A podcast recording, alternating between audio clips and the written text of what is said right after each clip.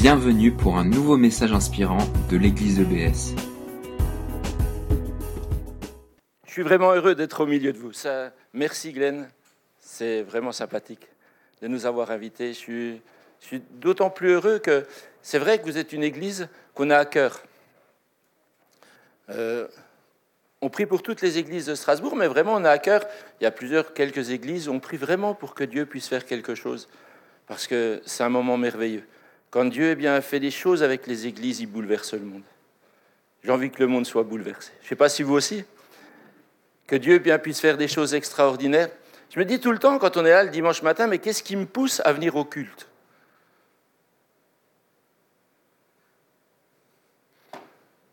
Qu'est-ce qui vous pousse à venir au culte? C'est ça, c'est important. Qu'est-ce qui me pousse à me réveiller le matin? Amen. Il n'y a pas de problème. Mais c'est vrai qu'un jour, j'avais, il y a un pasteur qui parlait, et puis on y a posé cette question, on y a dit, voilà, c'est un pasteur d'une grande, grande église. Et plusieurs milliers de personnes, dizaines peut-être de milliers, et on y a demandé quel est le secret d'une si grande église. Et il a eu cette réponse qui est, qui est assez incroyable, il a dit, c'est que les gens soient là le dimanche matin. Voilà, c'est tout ce qu'il a dit. Et j'ai franchement, on est, hein, on est sur ces. Il manque quelque chose. Mais il a insisté, il a dit c'est que les gens soient là le dimanche matin. Pourquoi? Parce qu'il dit chaque personne a un ministère. Ils disent on ne se rend pas compte, mais il dit la personne qui vous ouvre la porte. Eh bien, elle est là, elle vous sourit, elle peut influencer deux, trois personnes et puis la personne qui donne les cafés, et puis la personne qui s'occupe des, éclairages, de la sono, qui fait le ménage, enfin, tous les gens qui sont dans l'église, ils apportent quelque chose. Et si ces gens-là manquent, alors il y a un trou. Il y a des personnes qui ne sont pas influencées. Et moi, je vous invite à ce que réellement vous puissiez faire la différence. Que Dieu puisse agir dans nos vies. Qu'est-ce qui me pousse à, me réveiller le matin? Hier, avec euh, Josiane, donc mon épouse, on rentrait, et puis, elle a toujours des mots qui sont... C'est une femme, elle, est, vraiment formidable. Heureusement qu'il y a deux femmes parce que nous, on ferait n'importe quoi. Elle est toujours en train de recadrer les choses. Et elle me dit, mais qu'est-ce que tu as dit l'autre jour? Enfin, J'exagère un petit peu.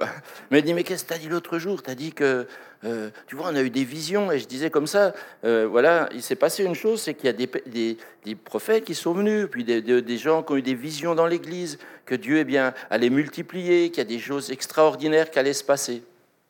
Et je le crois, je le crois sincèrement.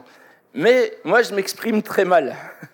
Donc je dis les choses souvent, comme elle me dit, toujours, tu commences toujours par le négatif, alors que tu ne penses pas du tout ça. Et je disais, mais comment vous voyez l'Église dans six mois? On a des prophéties, on a des paroles qui nous disent, ben voilà, Dieu va remplir, va bénir et tout, mais qu'est-ce qui te pousse à te lever le matin? Qu'est-ce que dans six mois, comment tu vois l'Église? Et elle me disait, mais on dirait que tu es en train de dire que tout ce qui a été dit, c'est bah, assez négatif, que ça n'arrivera jamais. Mais je me dis, c'est pas ça. Je me dis, mais le matin, qu'est-ce qui me pousse à me lever Et puis pour dire, et dans six mois, qu'est-ce que je vais faire pour que l'Église, dans un an, dans dix ans, dans vingt ans, elle ait dix, vingt, trente ou cinquante mille personnes? J'en sais rien. Il n'y avait pas de chiffre de données. Mais qu'est-ce que moi je vais faire? Et c'est ça qui est important. Qu'est-ce que moi je vais faire pour que Dieu eh bien, puisse glorifier son nom Qu'est-ce que moi je vais faire pour que le monde soit transformé? Et ce matin, je vais vous parler d'une chose, d'un message que j'ai à cœur, j'ai déjà donné dans l'Église à, ECP. C'est un message qui dit c'est réveillons les vainqueurs qu'il y a en nous. Et je crois que c'est important que ça, qu'on se réveille. Pas toujours eh bien, qu'on soit dans l'attente, dans l'expectative, dans Dieu va faire quelque chose. Non. Que Dieu dise allez maintenant, bouge-toi Amen. Dans Joël au chapitre 3 et au verset 9, il est écrit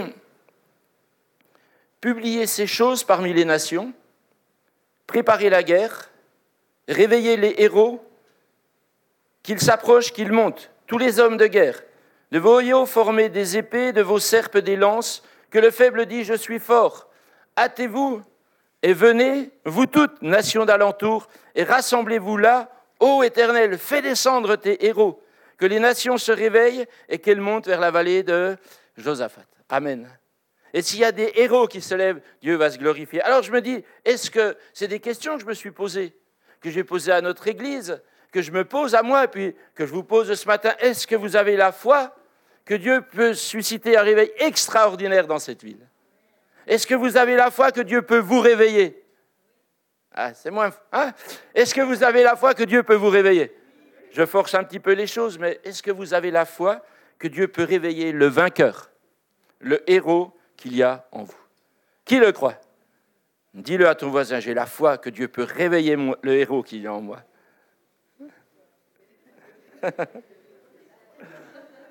Amen. Alors, si vous le voulez, on va prier. On va demander au Seigneur, vous pouvez prier avec moi. C'est une prière que j'ai écrite, comme ça je suis sûr de m'en rappeler.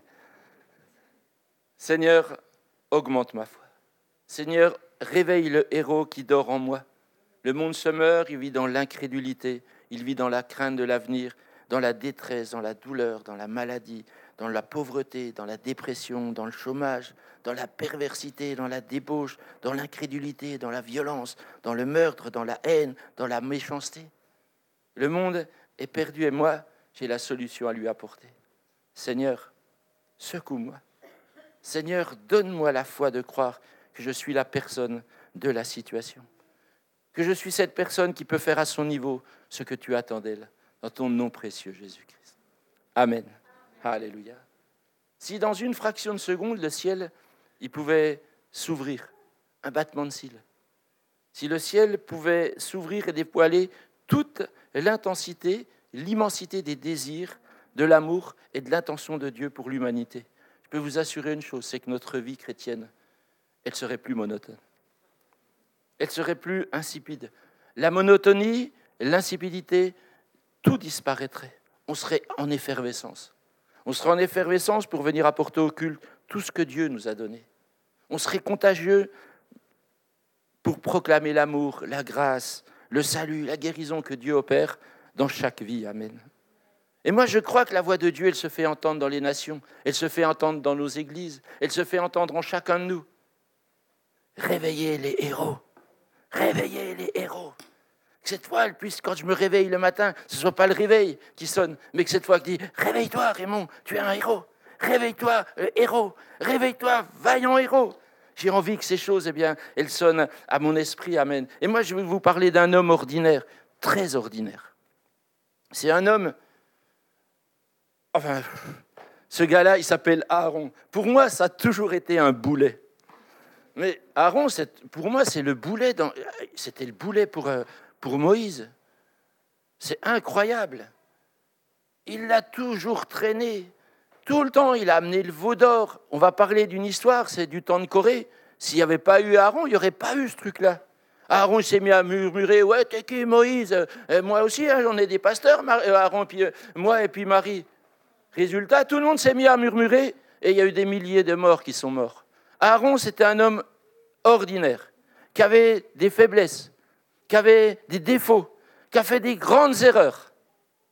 Mais Dieu l'a utilisé. Et j'aime la Bible pour ça. J'aime la Bible pour ça. La parole de Dieu, c'est toujours une parole de seconde chance. Il y a toujours une seconde chance. C'est pas. C'est pas comme ça avec Dieu.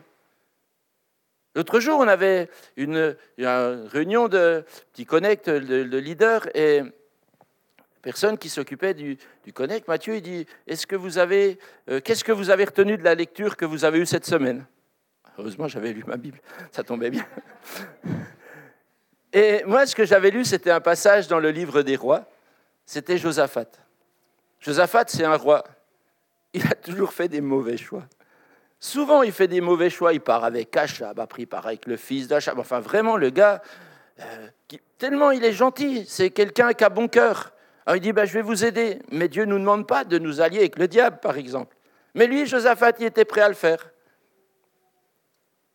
Et il s'est retrouvé dans des situations où il a failli mourir. Mais Dieu l'a toujours secouru. Tout le temps. Il y a toujours une seconde chance. Il se tourne vers Dieu et Dieu agit. Et là, c'est exactement pareil. Et je veux te dire une chose, c'est que dans ta vie, il y a toujours des secondes chances avec Dieu. Tout le temps. On peut faire des erreurs. Mais si on revient à Dieu, Amen, combien Dieu va se glorifier. Et lui, il fera toujours pour nous ramener à lui. Tout le temps, la Bible dit qu'il est jamais bien loin de nous. Il est tout près. Il est prêt à agir. Amen. Et on va voir cet homme qui s'appelle Aaron. Quand on lit son histoire, c'est plein d'humanité, c'est plein de faiblesse. Et pourtant, il y a eu un moment où il s'est levé et il parvint par la foi à être le héros que Dieu nous appelle tous à devenir. Dans Nombre au chapitre 16 et au verset 46 à 48. Nombre chapitre 16, verset 46 à 48.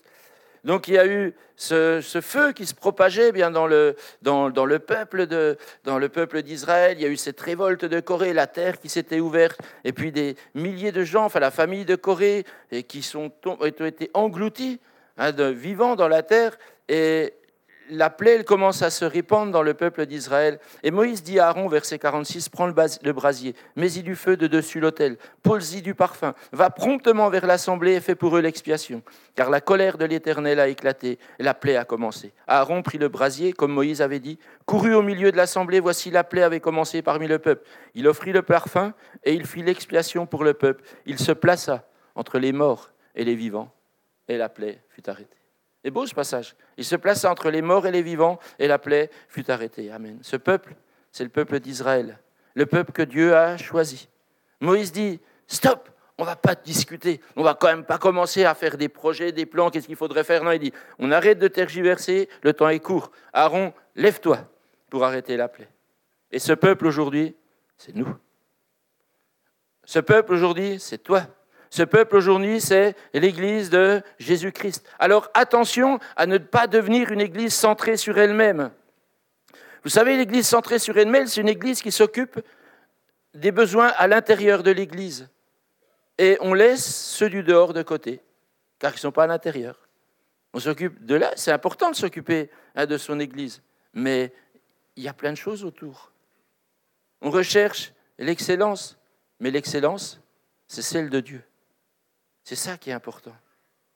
L'excellence de Dieu, c'est il y a plus de joie pour un pécheur qui se repent que pour 99 justes qui n'ont point besoin de repentance. Ça, c'est l'excellence de Dieu. L'excellence de Dieu, c'est un pécheur qui se repent. C'est une âme qui passe de l'enfer au ciel. Amen.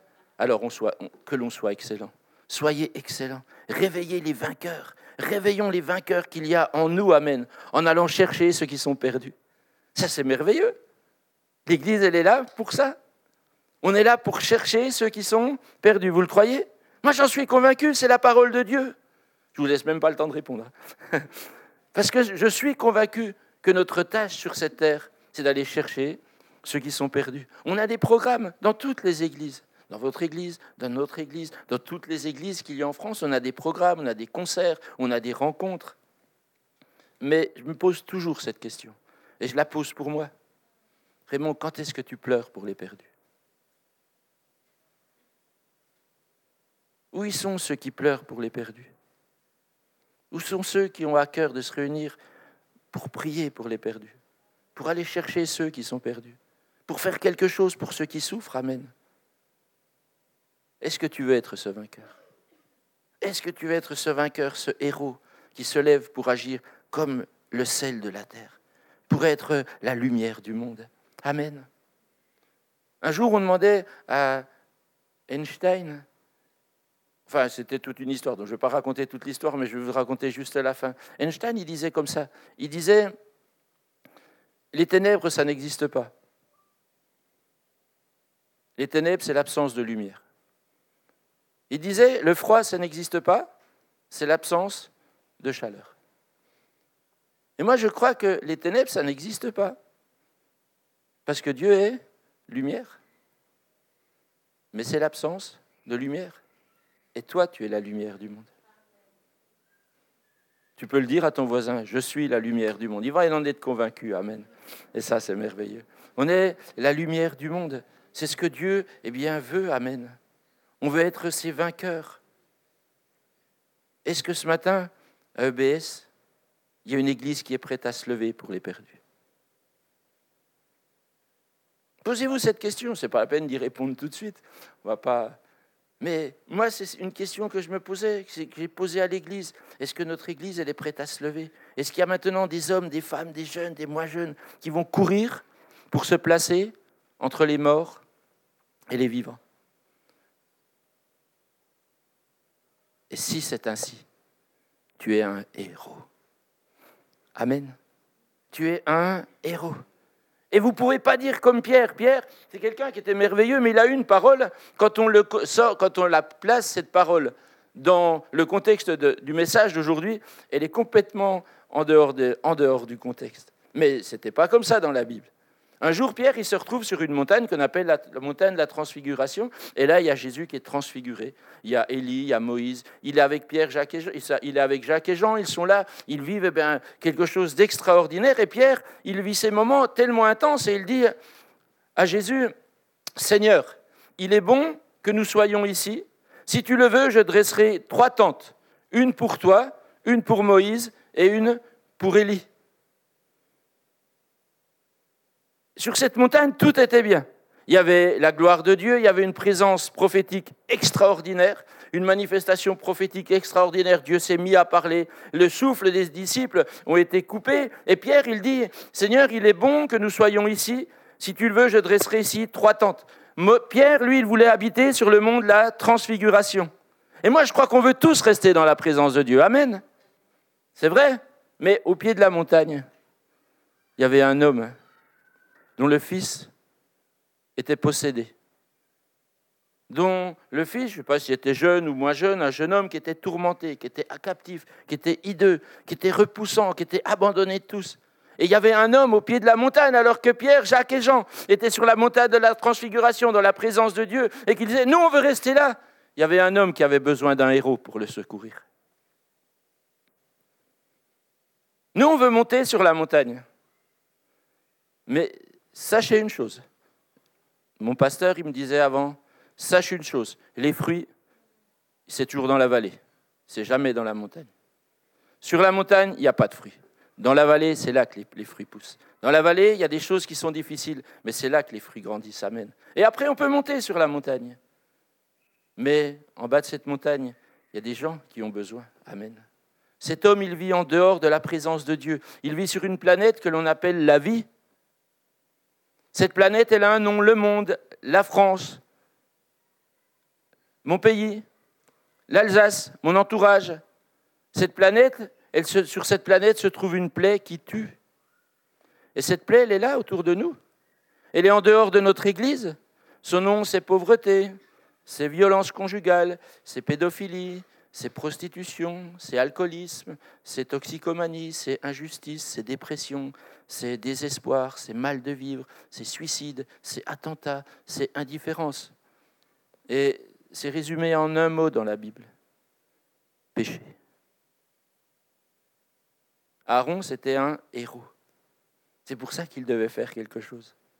Alors Aaron, lui, il a pris la flamme qui avait sur l'autel de Dieu, il a couru, il a couru se placer entre les morts et les vivants. Et c'est là ma place. Amen. Ma place, elle est là avec le flambeau de Dieu, entre les morts et les vivants. C'est que ce que Dieu eh bien, attend de moi. Il attend que je me lève et que la plaie, elle puisse s'arrêter. C'est rien pour Dieu d'arrêter la plaie. Ce qu'il cherche, c'est quelqu'un qui a un flambeau. Amen. Tu es la lumière du monde. Amen. Dieu désire qu'on se tienne à la brèche, celle qui entre la vie et la mort. Et c'est une guerre. Je m'excuse.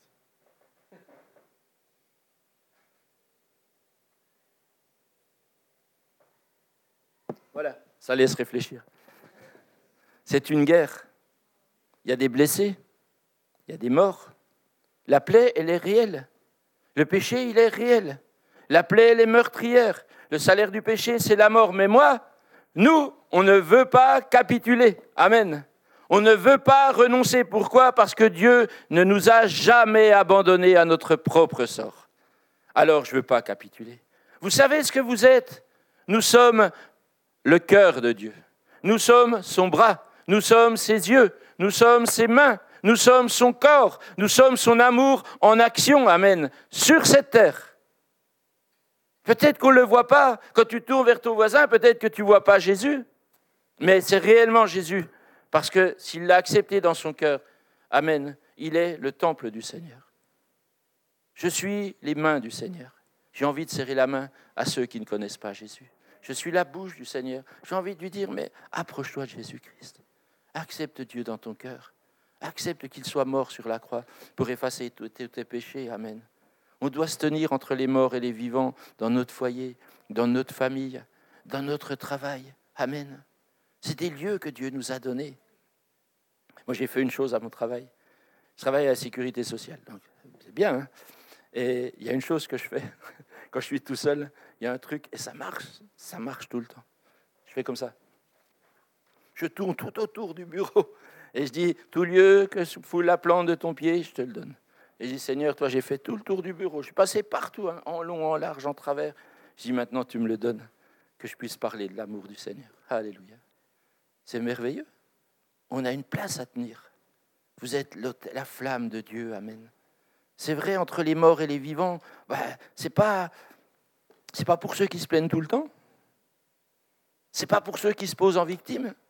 C'est pour ceux qui veulent avancer. Entre les morts et les vivants, on a les deux mains dedans. On se bat, ça sent mauvais, on prend des coups, on est blessé, il y a des cicatrices. Mais entre les morts et les vivants, Dieu est toujours avec nous. Amen. Dieu ne m'abandonne jamais. Alléluia. C'est pour ça que je dois me tenir entre les morts et les vivants. Vous devez vous tenir entre les morts et les vivants dans votre ville, parce qu'une plaie l'emporte des multitudes autour de vous. Amen.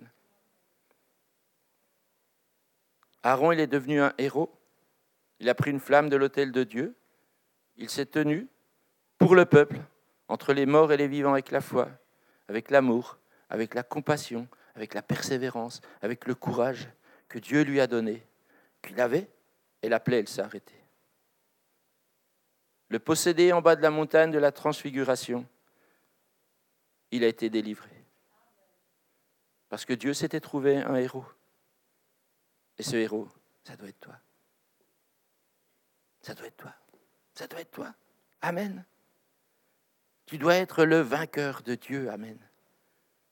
Et si je suis le vainqueur de Dieu, le grand vainqueur, Dieu est avec moi. Ça, je le crois tous les jours. Alors prenez un peu de flamme de Dieu.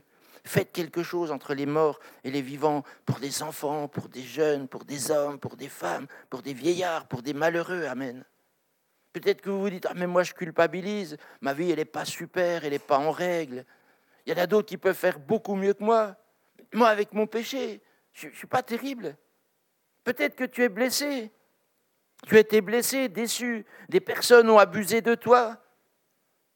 Pas seulement physiquement, peut-être moralement. Tu as fait des erreurs, tu culpabilises, car il y a des eaux de nombre dans ta vie. Tu te sens bâillonné par des péchés passés, par des choses présentes. Et tu te dis, bah, moi je vais rester tranquille sur ma chaise. Refuse. Refuse. Refuse ces choses. Refusez la voix de l'accusateur. Dieu est un Dieu de miséricorde. Dieu est un Dieu de grâce. Dieu est un Dieu de seconde chance. Amen. Le héros, ce n'est pas quelqu'un de parfait. Le héros, c'est celui qui accepte le pardon de Dieu. Le héros, c'est celui qui est animé par la flamme, par le, feu de Dieu. Amen. C'est ça un héros. Le héros, c'est celui qui est tombé et qui accepte de se relever. Pourquoi? Parce qu'il reconnaît ses échecs, parce qu'il reconnaît son péché. Amen. Et parce qu'il sait que Dieu lui pardonne et le rejettera jamais. C'est ça un héros. C'est ce que je suis. C'est ce que tu es. Amen. Alléluia. On est tous pareils. La seule différence quand on tombe, c'est qu'on accepte de se relever. Et c'est ça qui fait la différence. Il y avait un verset chez le pasteur qui m'a amené à l'évangile, il y avait écrit comme ça, Celui qui finit, c'est celui qui recommence après avoir échoué. Et ça, j'en suis convaincu. Quand tu tombes, relève-toi. Relève-toi. Hier, j'étais chez ma belle-mère elle a 88 ans, elle nous disait qu'elle est tombée deux fois. Alors une fois, elle est tombée dans sa cour et était toute seule. Elle a appelé au secours, au secours. Il n'y a personne qui passait. Il y a quelqu'un qui, passait à vélo qui l'a entendu. Donc il s'est arrêté et il l'a relevé. Sinon, elle aurait passé je ne sais pas combien de temps. Hein. Et puis, quand elle en a parlé à ses enfants, donc, ils ont dit, mais ça serait, vous-même à l'infirmier, ont dit, ça serait bien de mettre une montre. Enfin, pas une montre, un bracelet. Vous savez, comme euh, des petits bracelets où on appuie dessus et puis ça, sonne. le, voilà, bref. Donc, euh, elle est retombée à nouveau. Quelques temps plus tard, dans sa cuisine, sans pâturer les pieds dans ses chaussons, bref. Et elle est tombée, et c'était au milieu de la nuit. Donc, elle a, elle a appuyé sur le bouton. Et une demi-heure plus tard, peut-être, c'est son fils qui est venu la relever. voyez? 88 ans, elle a dit, je ne veux pas rester couchée. Je ne veux pas rester allongée. Ah non, je ne veux pas mourir là dans cette cuisine. Hein. Elle a appuyé sur le bouton, on est venu la chercher. Si tu as cœur de te relever, Dieu te relèvera. Dieu te relèvera. Si tu veux rester te relever, alors Dieu va t'utiliser comme il a utilisé Aaron, comme il a utilisé tous ceux qui avaient besoin que Dieu agisse dans leur vie. Amen. Il a utilisé un Gédéon, qui était le plus pauvre, le plus malheureux. Il a dit, allez, Gédéon, tu es un héros. Il dit, moi, pop, pop, pop, je suis personne. Avec la force que tu as, tu vas bouleverser le monde. Amen. Il a bouleversé le monde avec qui, Jésus-Christ? Avec un Pierre, une soupe au lait, hein, avec des voleurs, des percepteurs d'impôts, avec des gens qui étaient des Jacques, des, Jacques et Jean, fils du tonnerre. C'est des gens, ils, auraient, ils seraient rentrés, c'est des vrais terroristes, ils seraient rentrés avec des, avec des mitrailles dans les, pour eux. Non, mais c'est incroyable, dans les villages. Et avec ces gens-là, il a bouleversé le monde. Avec toi, il peut le faire. Tu le crois? Mais surtout, est-ce que tu le veux? Est-ce que tu veux que le monde soit bouleversé? Regardez dans le psaume 40. Et au verset 1 à 12.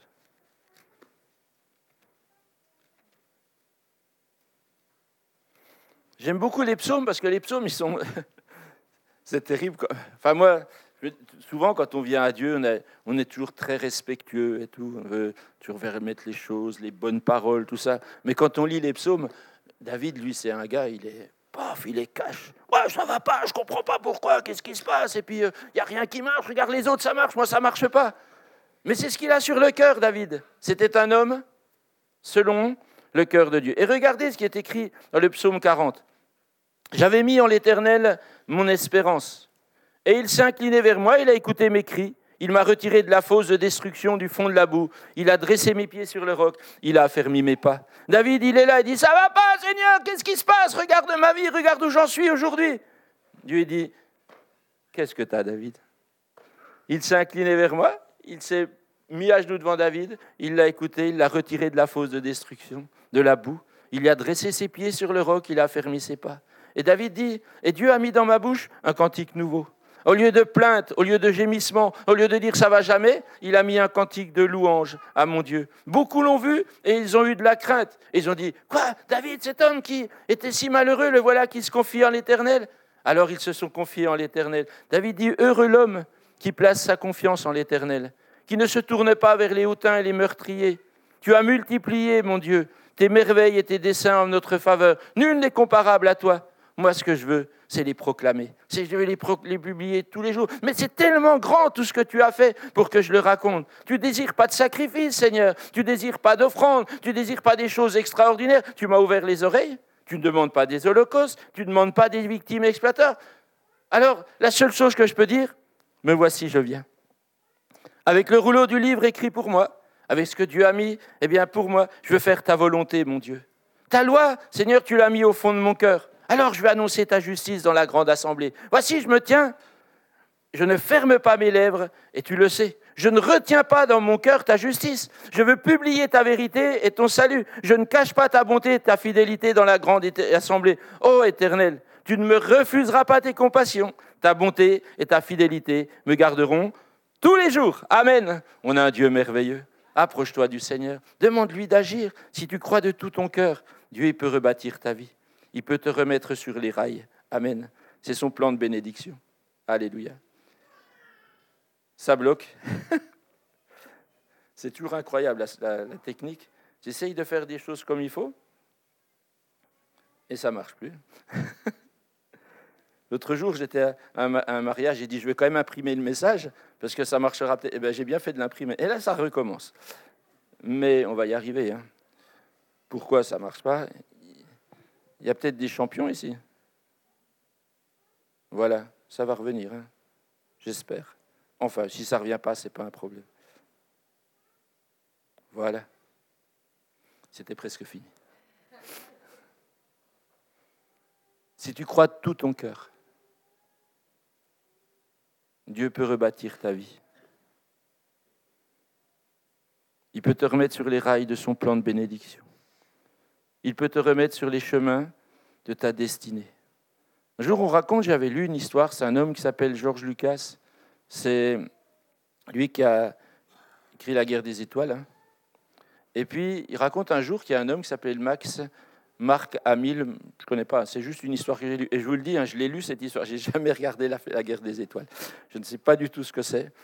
J'ai déjà vu deux, trois des, extraits, mais je ne comprends rien. Je devrais peut-être le regarder. Donc, un jour, cet homme, il a, Marc Hamill a décidé d'aller se balader en moto un soir du tournage. Et puis, il a eu un grave accident. Alors, il a été sérieusement blessé, il a eu de multiples contusions et de points de suture au visage. Et les maquilleuses, elles ont tout fait, mais c'était impossible de cacher les cicatrices. Et le film, ça avait un budget, c'était un budget énorme. Et ce film devait être arrêté. Alors Georges Lucas, il a dit comme Lucas, il a dit comme ça accordez-moi trois jours et je reviens avec un nouveau script. Et trois jours plus tard, il est revenu avec un nouveau script où il demandait que l'acteur il porte un masque. Et ça lui a permis de guérir et le film a pu ressortir.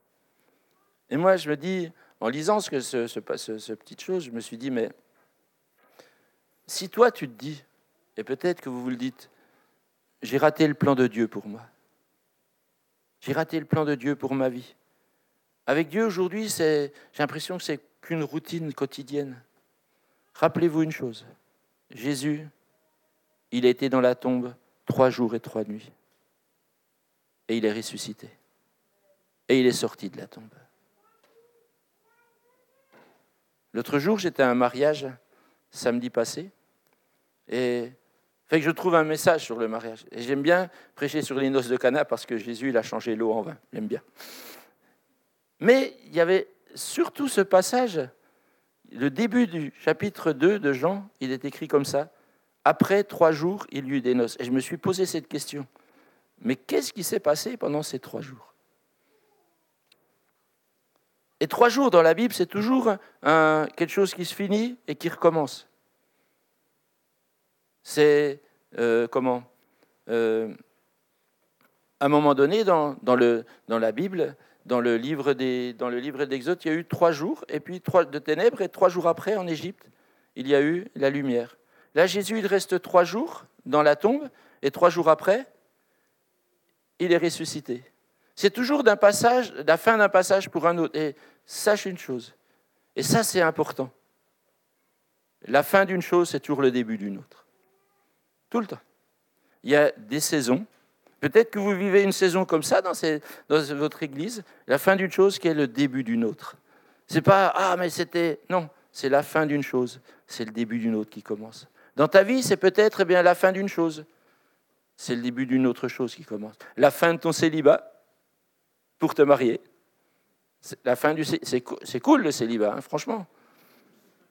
Mais c'est tellement bien d'être marié. Mais c'est quelque chose de différent. Les choses, elles se. Dieu veut agir. C'est ce qui s'est passé. Et moi, je me dis que Dieu, il est pareil, il n'a pas changé.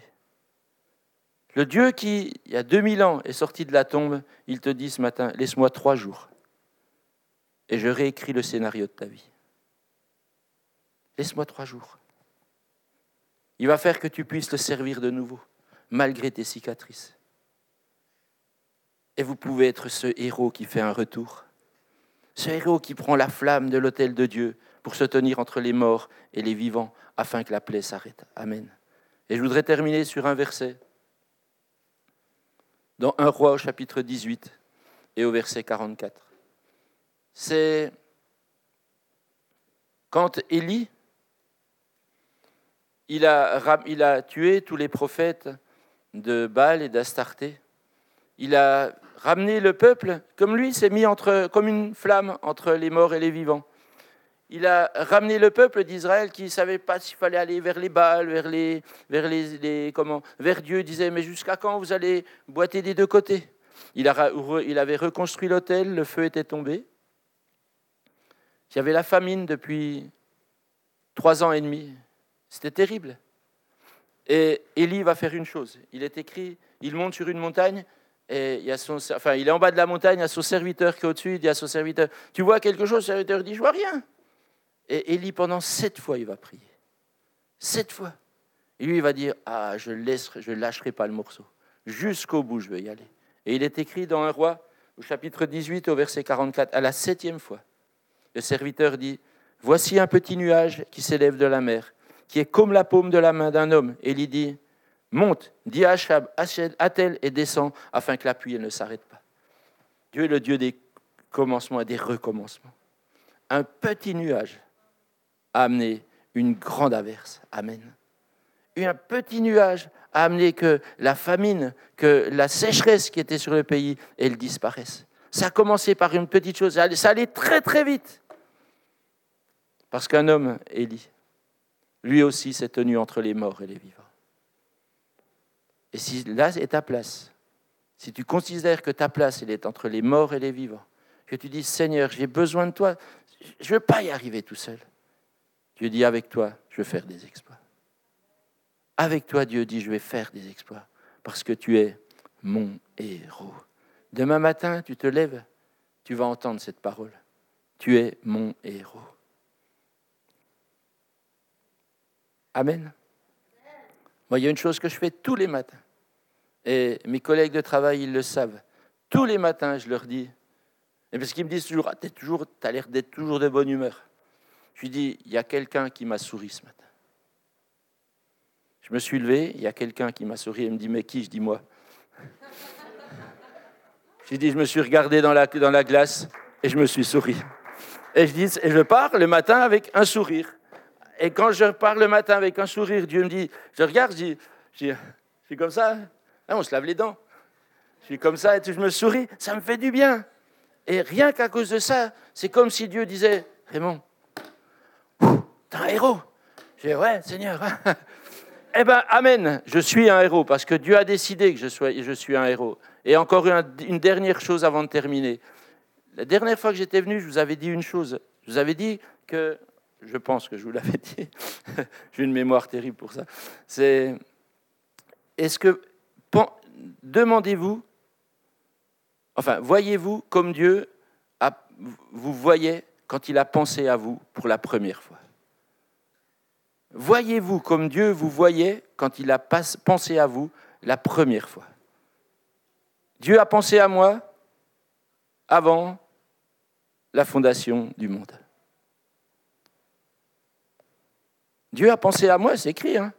Dieu, il a pensé à moi avant la fondation du monde. Et je veux me voir comme Dieu a pensé à moi, comme Dieu me voyait avant la fondation du monde. C'est comme ça que je me vois. Et vous savez comment il me voyait? Comme un héros. Amen. Un héros que je suis, un héros que tu es. Alors, on se réveille? Réveille les vainqueurs. Réveille les héros. Amen. On a une tâche extraordinaire. On va bouleverser le monde. Un jour, je suis allé dans une église. C'était une église, c'était une église à Paris. J'ai mon fils qui s'appelle Bastien, vous le connaissez peut-être. Bastien, il est terrible celui-là. Enfin, il est toujours à droite, à gauche. Bref. Et un jour, il me dit, je vais dans une église à Paris qui s'appelle Hillsong. Alors moi, tout de suite, on va aller voir ce que c'est. Hein c'est le, le père avec son enfant, mais aussi pasteur. Je dis, moi, ils sont, j'ai déjà entendu, euh, je voudrais quand même bien aller voir ce que c'est. En plus, le pire, c'est, enfin le pire, non, c'était que j'étais déjà allé à Ilsong à Sydney parce que ma fille, elle a fait je dis, quand même bien voir où ils vont tous ces. Ma fille, elle est partie trois mois en vacances en Australie, elle est revenue un an et demi après. euh, elle est partie, elle dit, ah, je vais rentrer dans le collège. Je dis, Josiane, on prend l'avion, on va là-bas. Hein on va voir ce qui se passe. Mais ce qui est marrant, c'est quand Bastien était à Paris, le pasteur, il vient, il ne parle pas français du tout. Mais pas du tout. Enfin, maintenant, oui. Mais pas du... Et puis, il me dit, je lui dis, voilà, je m'appelle Raymond et tout. Il me dit, Raymond. Et ça, c'est resté dans mon cœur. Il me dit, on va bouleverser le monde. Je lui dis, Bastien, t'es bien. T'es dans une bonne église. Et moi, c'est ça que j'ai envie. C'est qu'on bouleverse le monde. Amen. Vous voulez bouleverser le monde? Marchez comme des héros. Alléluia. C'est merveilleux de pouvoir marcher avec Dieu, de pouvoir marcher ensemble. Vous êtes une église qui va marcher ensemble. Il y, a, tellement de gens à bouleverser autour de vous. Vous vous rendez compte? Vous avez Moïse, on va dire, c'est Glenn qui dit Allez, lève-toi, prends le flambeau et vas-y, va chercher tous ces gens qui ont besoin de toi, qui ont besoin de Dieu dans leur vie. Amen. Qu'est-ce que vous allez faire? Oh non, ah, faut. Non. Seigneur, je me réveille. Seigneur, je suis ce héros. Je vais aller mettre le feu autour de moi. Vous le voulez? Vous allez voir des choses extraordinaires. On, est, on vit dans une période extraordinaire. Je le dis tout le temps. Mais il y a dix ans en arrière, j'aurais jamais mis les pieds dans cette église. Jamais. Pas parce que je vous aime pas, hein, mais parce qu'elle s'appelle Baptiste. Mais j'aurais pas mis les pieds dans une église qui s'appelle Assemblée de Dieu. Jamais. Parce qu'elle s'appelle Assemblée de Dieu. J'aurais jamais mis les pieds dans une église qui s'appelle Église liberté. Jamais j'aurais mis les pieds. Jamais j'aurais mis les pieds dans une église qui s'appelle La Porte Ouverte. Jamais j'aurais mis les pieds dans une église qui s'appelle Évangélique. Vous savez pourquoi? Parce que je pensais que notre église, c'était la meilleure.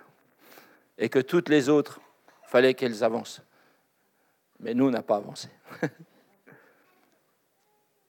Et je me dis, ça c'était il y a 10 ans, 20 ans en arrière. Aujourd'hui, on va bouleverser le monde. Moi, c'est vraiment un privilège, Glenn, que tu nous invites.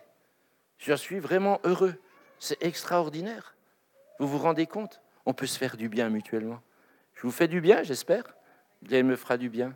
Et il m'en fait encore, toujours. Et c'est ça qui est merveilleux. On vit dans une, époque où on va bouleverser le monde. Aujourd'hui, il y a toutes les puissances qui se mettent. Vous voyez, toutes les choses qui se passent, État islamique, enfin je dis comme ça, hein. mais ce n'est pas le problème, on est focalisé là-dessus. Focalise-toi sur le péché. C'est de ça que la Bible dit, plains-toi de ton péché. Plains-toi de ton péché. Et avance, bouleverse le monde. Amen. Alléluia. On est des héros. Amen. Que le Seigneur vous bénisse, qu'il vous fasse du bien. On a un Dieu merveilleux. Merci Glenn. Merci d'avoir écouté notre podcast. Pour plus d'informations sur l'Église EBS, rendez-vous sur le site internet www.église-ebs.com.